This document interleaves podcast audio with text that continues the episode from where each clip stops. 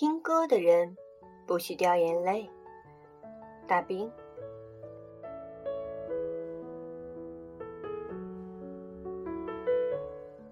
时光荏苒，眨眼带走许多年。有人说，小屋是丽江的一面旗，不能倒。当然不能倒。于我而言，它哪里仅是间小火塘？它是一个修行的道场，是我族人的国度。哪怕有一天我穷困潦倒、捉襟见肘了，捐精卖血，我也要保住这间。小木头房子，给你讲一个最遥远的理由。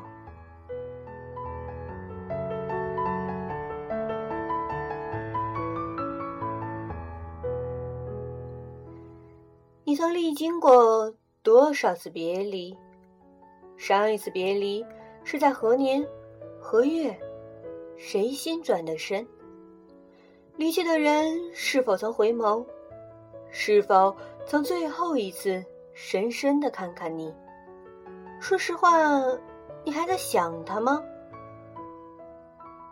古人说：“日暮酒醒人已远，满天风雨下西楼。”古人说：“从此无心爱良夜，任他明月下西楼。”古人还说：“无言独上西楼。”古人说的不是西楼，说的是离愁。情不深不生煞婆，愁不浓不上西楼。黯然销魂者，为别而极矣。愿怎会，求不得，爱别离。每个人的每一世。总要经历几回锥心断肠的别离。每个人都有一座西楼。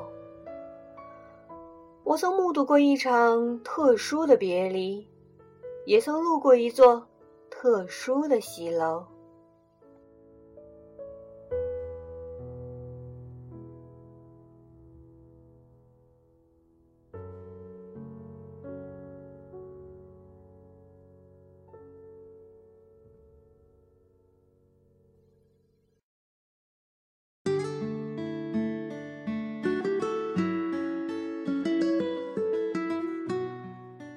一提丽江，就说艳遇。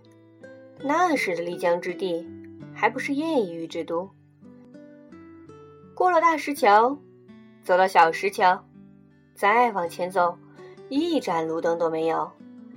三角梅香透了半条街，老时光零零星星的夜色在墙壁夹角处，再轻的脚步声也听得见。流浪狗蜷缩在屋檐下舔爪子，虎皮大猫撵耗子，嗖嗖嗖跑在青石板路上画枝子。远远的是一晃一晃的手电筒光圈，那是零星的游人在慢慢踱步。整条五一街安安静静的，一家铺面都没有，一直安静到尽头的文明村。我和陆平都爱这份宁静，分别在这条路的尽头开了小火塘。火塘是一种特殊的小酒吧，没有什么卡座，也没舞台，大家安安静静围坐在炭火旁，温热青梅酒传来传去，沉甸甸的陶土碗，木吉他也传来传去，清清淡淡的。弹的都是民谣，唱的都是原创。寻常的客人是不会刻意寻到这里的，故而来的都是偶尔路过这条小巷的散客。他们行至巷子口，密言而来，轻轻推开吱吱嘎嘎的老木头门，安安静静的坐下，安安静静的喝酒听歌。那时候没有陌陌和微信，没人低头不停玩手机，那时候，私房街的酒吧流行一个泡妞的四不原则：不主动，不拒绝，不负责，不要脸。火塘小酒吧也有个戴特四不原则：不问职业，不问姓名，唱歌不聊天，聊天不唱歌。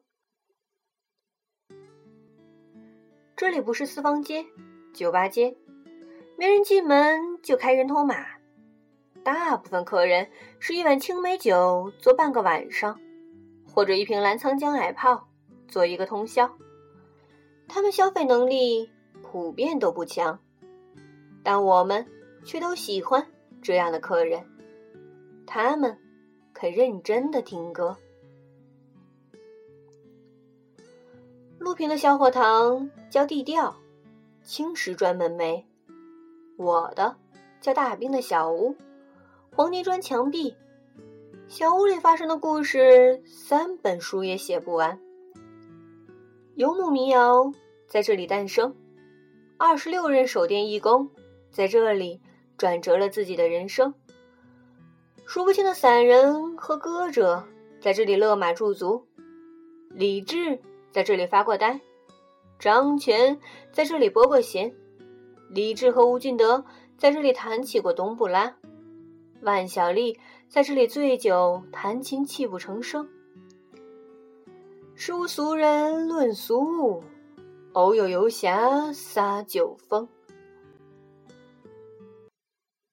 支架老师踩到留言当年在小屋做义工时，曾写过一首歌，叫。大兵的小屋，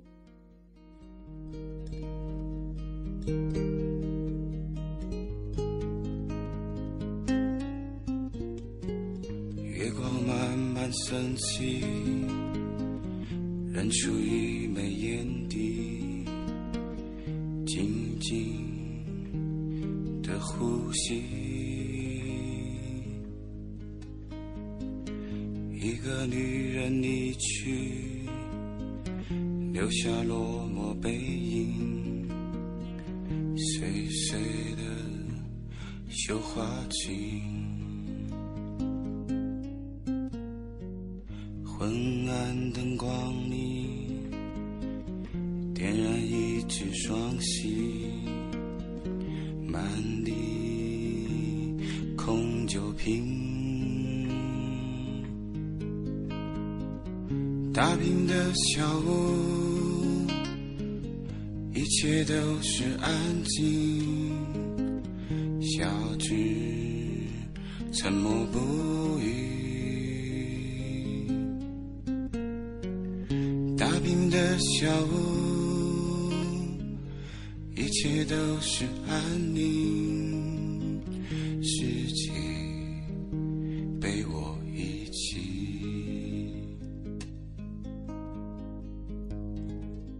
时光荏苒，眨眼带走许多年。房租从四位数涨到六位数，丽江的民谣火塘日渐凋零。从当年的上百家到当下这唯一的一家，小屋是最后一家民谣火塘，不用麦克风，不用音响，只唱原创民谣。有人说。小屋是丽江的一面旗，不能倒，当然不能倒。于我而言，它哪里仅是间小火塘，它是一个修行的道场，是我族人的国度。哪怕有一天我穷困潦倒、捉襟见肘了，捐精卖血，我也要保住这间小木头房子。按理说，佛弟子。不甘执念于私，可我有九个理由守住它，护持住它。给你讲一个最遥远的理由，就从歌里的那个穿绣花裙的女人说起吧。那个女人叫兜兜，眉目如画，是我见过的最白的女子。豆豆脸色白的透明，白的，但带不起一丁点儿阴霾。手伸出来，根根是白玉一般的色泽。不知道他是长发还是短发，不论室内室外，他始终戴着帽子，从未见他摘下来过。他说话细声慢语，笑笑的，一种自自然然的礼貌。我那是酷爱呼麦，热衷唱蒙古语歌曲。他问我：“这是什么歌？”我说：“蒙古语版《乌兰巴托的夜》。”他轻轻挑一下眉毛，眯起眼睛说：“真好听，有汉语版吗？”那时候，多多歪坐在炭火旁，头倚在男人的肩头，火光给两个人镀上一道忽明忽暗的金边。他在他的手心里轻轻打着拍子，跟随着吉他的旋律，两个人都微微闭着眼睛。《》，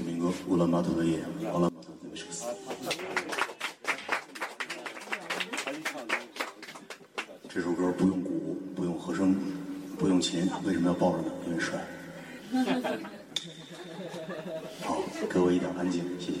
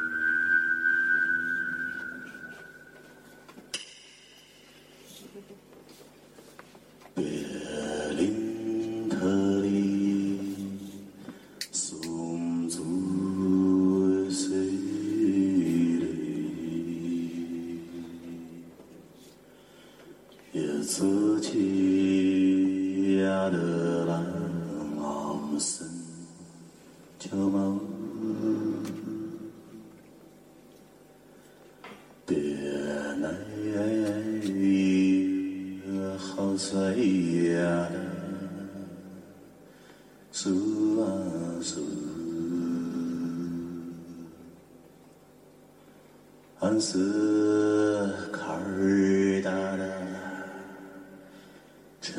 森秋毛。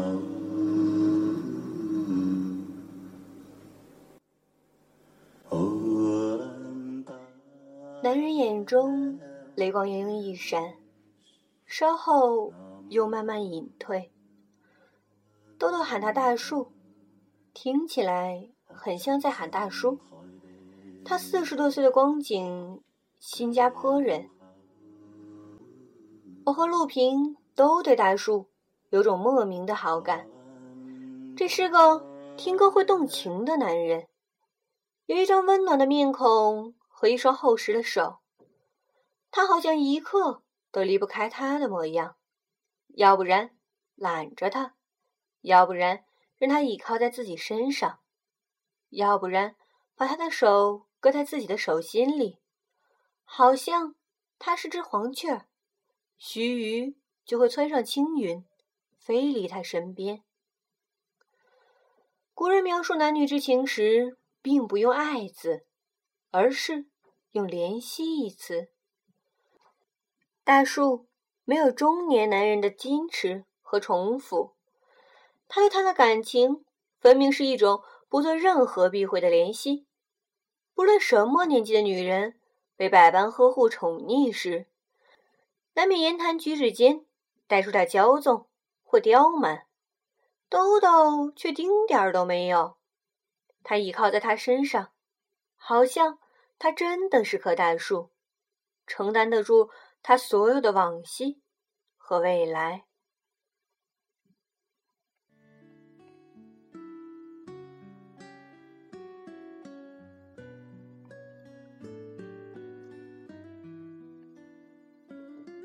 们都爱小屋，经常一坐就是一个晚上。那时来小屋的人，一半是客人，一半是歌手，经常是歌手比客人还多。流浪歌手们背着吉他，踩着月色而来，有人随身带一点花生，有人怀里揣着半瓶鹤庆大麦，十亿和九亿都在六根弦上。琴弦一响，流水应了民谣，隔着门缝往外淌。时而潺潺，时而叮咚，时而浩浩荡荡，时而跌宕。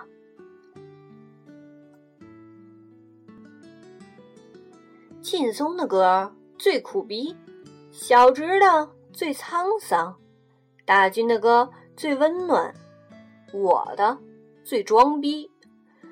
菜刀的歌最奇怪，各种肾上腺素的味道。那时候，菜刀已经开始在宁浪山区的彝族山寨当支教老师。他在小屋当义工时。基本的温饱有保障，去支教后却基本没有了经济来源。我让他每过几个星期回丽江一趟，把小屋的收入分他一部分当生活费。他知道小屋存在的意义，故而并不和我瞎矫情。菜刀最初写歌是我撺掇的，我一直觉得他骨子里。有一种很硬朗的东西，若能付诸音乐的话，会创作出很奇特的作品。他采纳了我的建议，边支教边写歌，后来制作了一张自己的民谣专辑。每次回丽江时，都站在街头卖唱，推销 CD，打算用卖专辑 CD 挣来的钱给孩子们买肉吃。他实在是没钱，手写的歌词单，封套也是自己用牛皮纸裁的，有的是正方形，有的是梯形，比盗版碟还要盗版，故而几乎没人愿意买。一箱子碟卖不出一两肉钱，菜刀很受打击，一度有点沮丧。有一天，菜刀从街头回到小屋后，情绪很低落，一个人躲在角落里闷着头。我随口问他今天的销量如何，他用手比出一个零，然后苦笑了一下，很认真的问我：“大兵哥，你觉得我真的适合唱歌吗？”我说：“啊呸！”不就是碟片卖不出去吗？至于吗？当着一屋子的客人的面儿，我不好多说什么。递给他一瓶风花雪月，让他自己找酒起子。菜刀好酒，一看到啤酒眼里长星星。喝完一瓶后，很自觉的又拿了一瓶，很快喝成了只醉猫。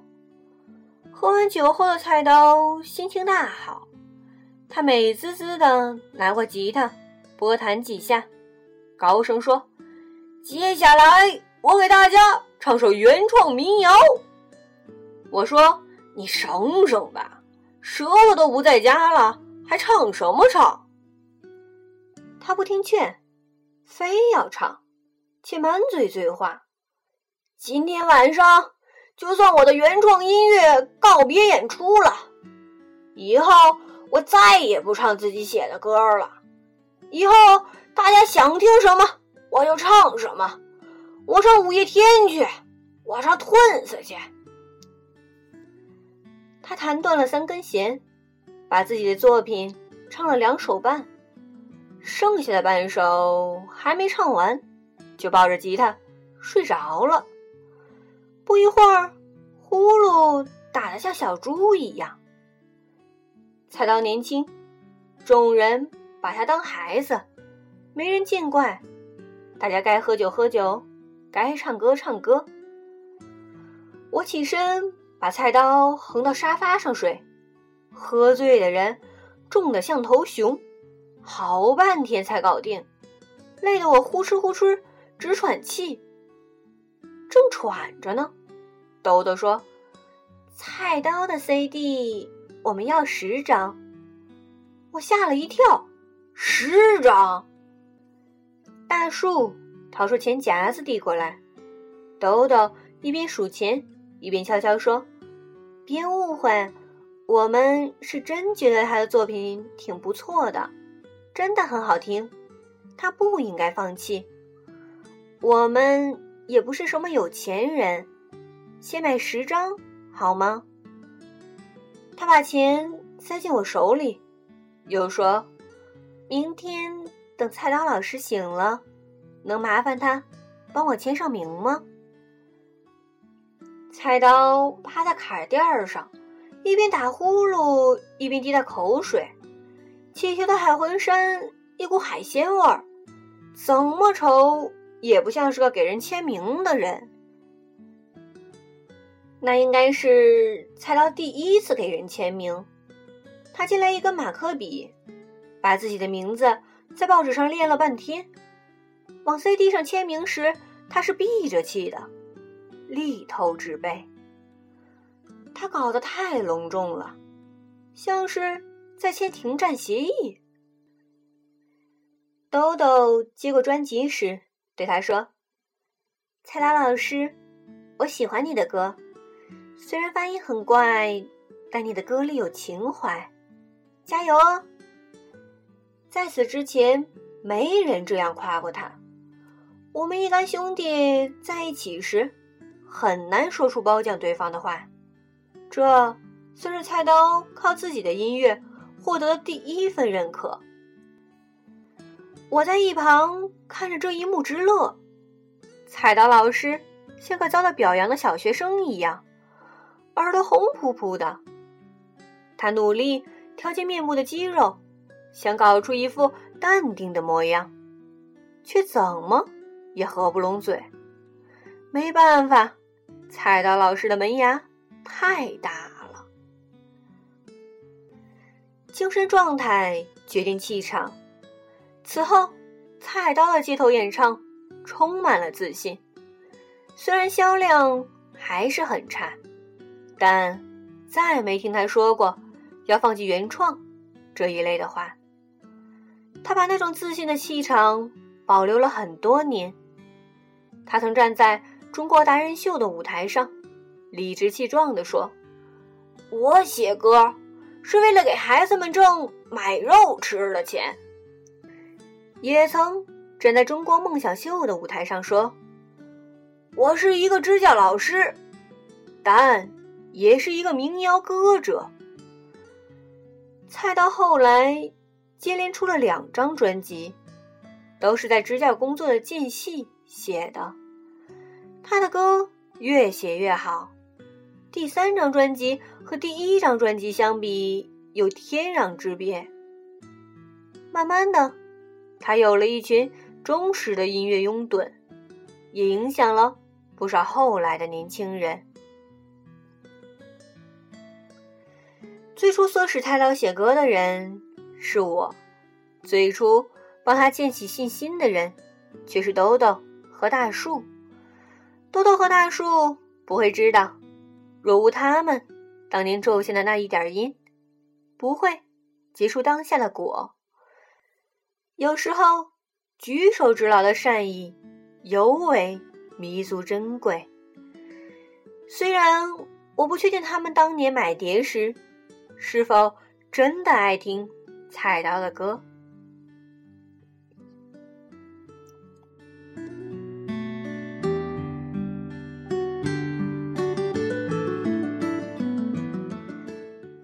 豆豆和大树还帮大军卖过 CD。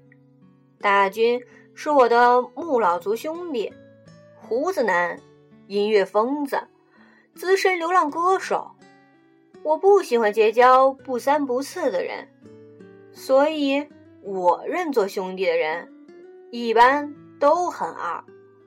大军是各种翘楚，他那时候刚干了一件二到家的事情，把累年十六万的积蓄取出来，倾其所有制作了一张专辑。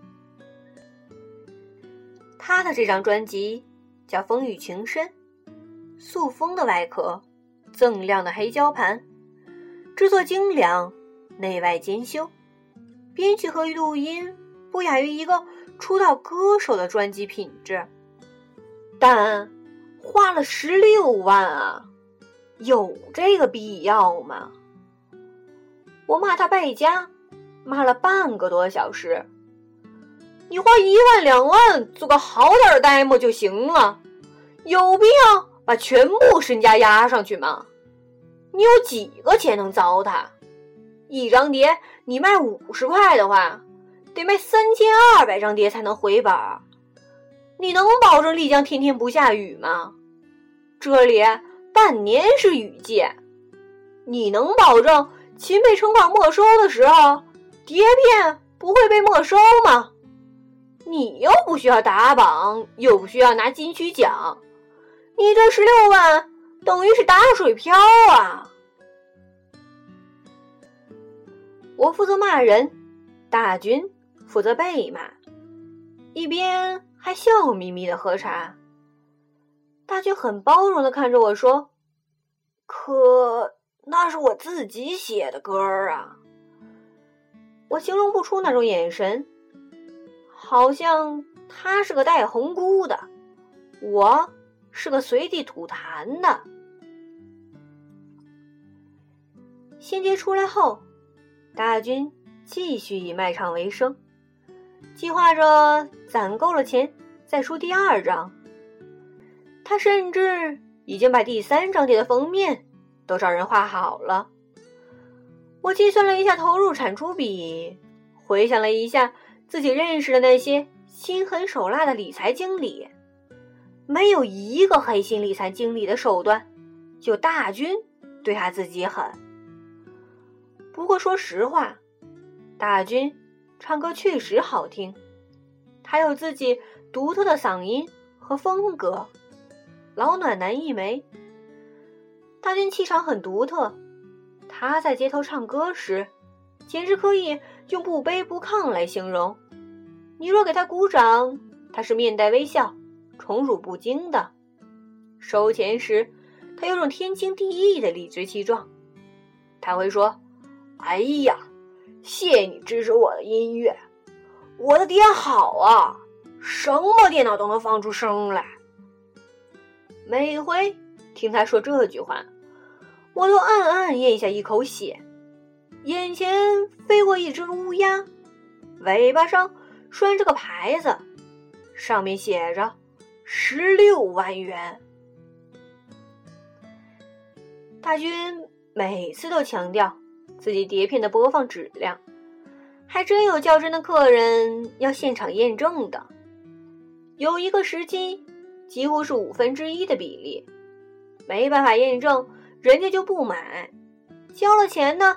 也要把钱要回来，这对生意的影响比较严重。我劝他改改广告词儿，他不听，坚持认为自己的碟什么电脑都能放出来。可大马路上上哪儿找电脑去？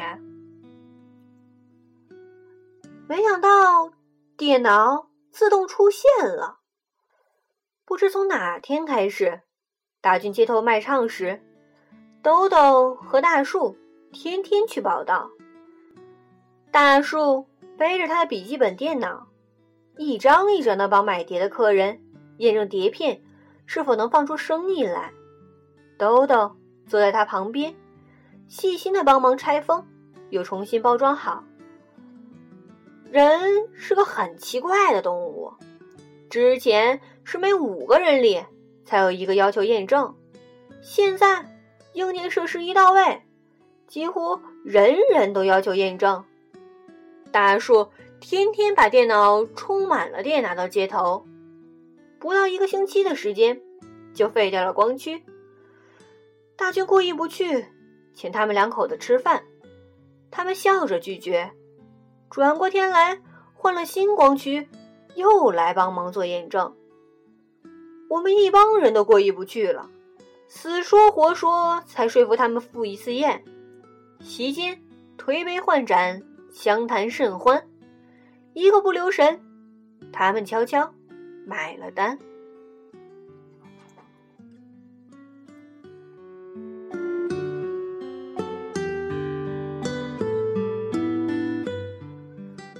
我忘了豆豆和大树在丽江盘桓了多久，好像有一个多月。他们从客人变为友人，每天到小屋来报道，大家相处的很融洽。他们在丽江的最后一夜，豆豆拿出一支录音笔，请在手上录歌。过了一会儿，大树也伸出一只手，托住他的手。和那支录音笔，手心朝上，轻轻的托住。这一幕小小的感动了我。于是，唱结束曲时，再次为他们唱了一首《乌兰巴托的夜》，蒙古语版加贾樟柯版，没用吉他和手鼓，加了点呼麦，清唱了六分钟。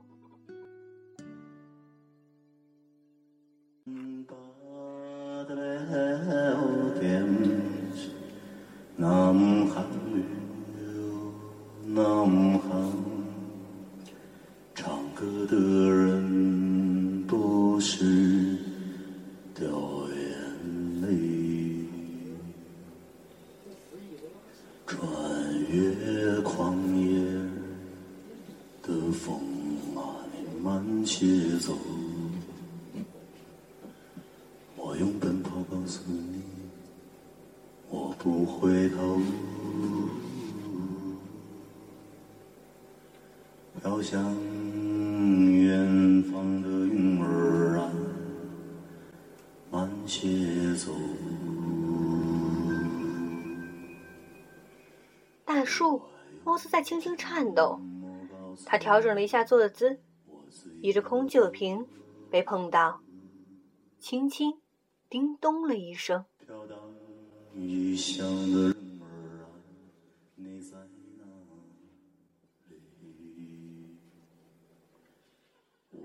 这首歌是我的挚爱，那次演唱是状态最好的一回。孤儿留了邮箱号码，请他们回头把电子音频文件发给我。豆豆微笑着点头，然后站起身来，伸出双臂说。能拥抱一下吗？拥抱！我愣了一下，还没来得及尴尬，已被他轻轻揽住。他把下巴搁在我肩头，轻轻拍拍我的后脑勺，说：“弟弟，谢谢你的小屋。”我说：“客气什么呀？下次什么时候再来丽江？”豆豆。轻轻笑了一声，没接我的话，自顾自的倾听说：“多好的小屋啊，要一直开下去哦。”他没说再也没说再见，拉起大叔的手，转身出门。他留给我的最后一个印象，是朴素在夜风中的那一角碎碎的绣花裙。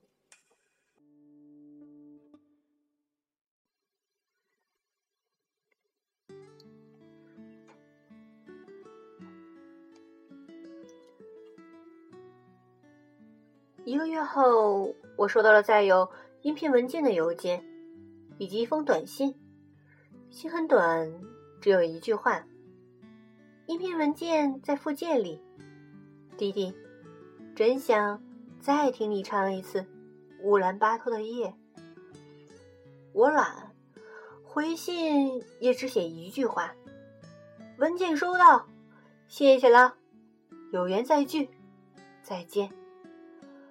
每个人是每个人的过客，和谁都不可能比肩同行一辈子。再见就再见吧，我与豆豆自此再未见过面。有一年，客人从西安来，一进门就满屋子上蹿下跳，大呼小叫：“我们西安！”有一家酒吧和你这酒吧简直一模一样。我说：“你个瓜怂，踩碎我们家接线板了。”我心想，略略生疑，但没怎么当回事儿。小屋的前身是老年间丽江古城唯一一家花拳店，变身酒吧后被挖地三尺，改成了个半地窖的模样，类似汉墓内饰的官趸模式，其四壁辉煌古旧，正宗的泥坯草砖、干垒土墙，在整个丽江都是独一份儿。怎么可能在千里之外的西安会有个酒吧？或的小屋一模一样，还有蜡烛塔。你说的那家酒吧怎么可能有我们家这么大只的蜡烛塔？一尺半高呢！多少年来，不知多少滴蜡泪生生堆积起来的。西安客人，真的，真的，真的，一模一样，枪也一样。蜡烛也一样，我没骗你。我说，你乖，你喝你的啤酒吧，拜比一比了。此后的一两年间，接二连三的有人跟我说同样的话，一水儿的西安客人，他们每个人都信誓旦旦的说：“没错，那家酒吧和你的小屋一模一样。”一样就一样呗，未必我还要飞越半个中国去亲身验证。我问他们哪家酒吧的老板是谁，有人说是一对夫妻，也有人说只有老板，没有老板娘。老板好像是个新加坡人。新加坡人会是大树吗？我很快。推翻了这个猜测。若大树是老板，豆豆怎么可能不是老板娘？此时的丽江已与数年前大不相同。五一街上酒吧越开越多，像豆豆和大树那样肯安安静静听歌的客人却越来越少。好几年不见了，忽然。有一点点想念他们。我翻出豆豆的邮箱地址，给他发邮件。新酿的青梅酒，当与故人共饮。和大树一起回小屋坐坐吧。我还欠你们一首乌兰巴托的夜。点击发送键时，我心想：这么久没联系了，说不定人家早就不记得你了。这么冒昧的发一份邀请信，会不会有点自作多情了？邮件发完后的第三天，一个男人推开小屋的门，他用新加坡口音的普通话说：“大兵，来一碗青梅酒吧。”我哈哈大笑着上前拥抱他，我说：“大叔，你是大叔啊！”我拽他坐下，满杯的青梅酒双手递过去。我仔细端详他，老了，明显老了，鬓角白了。我一边给自己倒酒，一边问他：“大叔，怎么只你自己来了？豆豆呢？”他端着酒碗，静静的看着我说。豆豆不在了。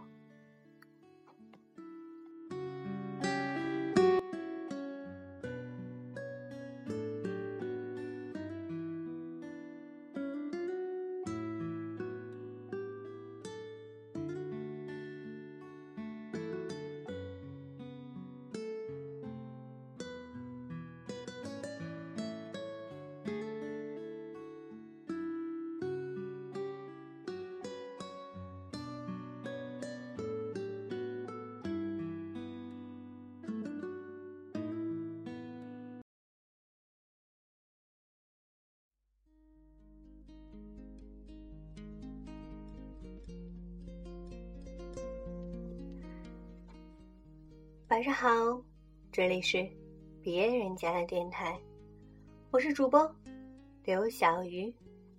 月光慢慢升起，认出一枚烟蒂，静静的呼吸。本来想都录完的，但是故事太长，而节目时长又太短，所以欲知后事如何，只能下期分解了。昏暗灯光里，点燃一支双喜，满地晚安了。空酒瓶。打拼的小屋，一切都是安静。小智沉默不语。打拼的小屋，一切都是安宁。世界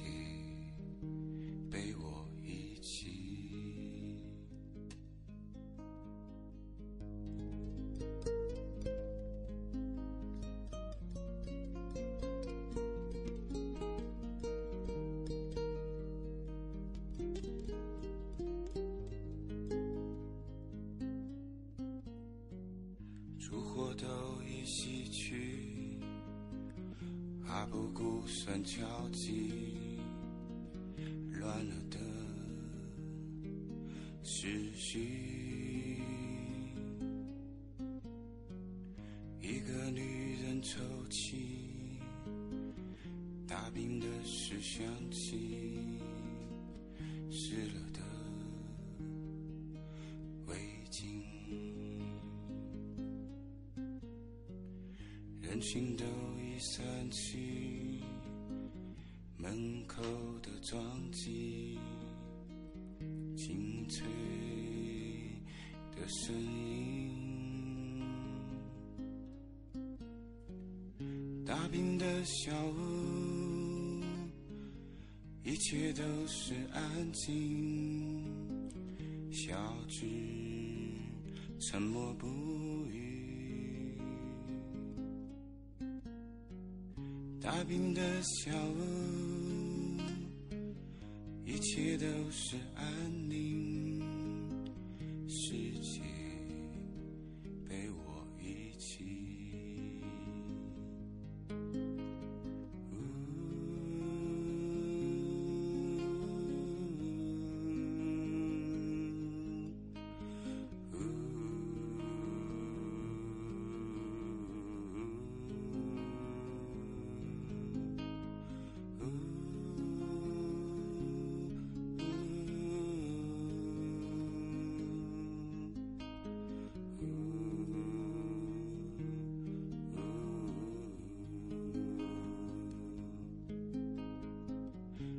冰的小屋。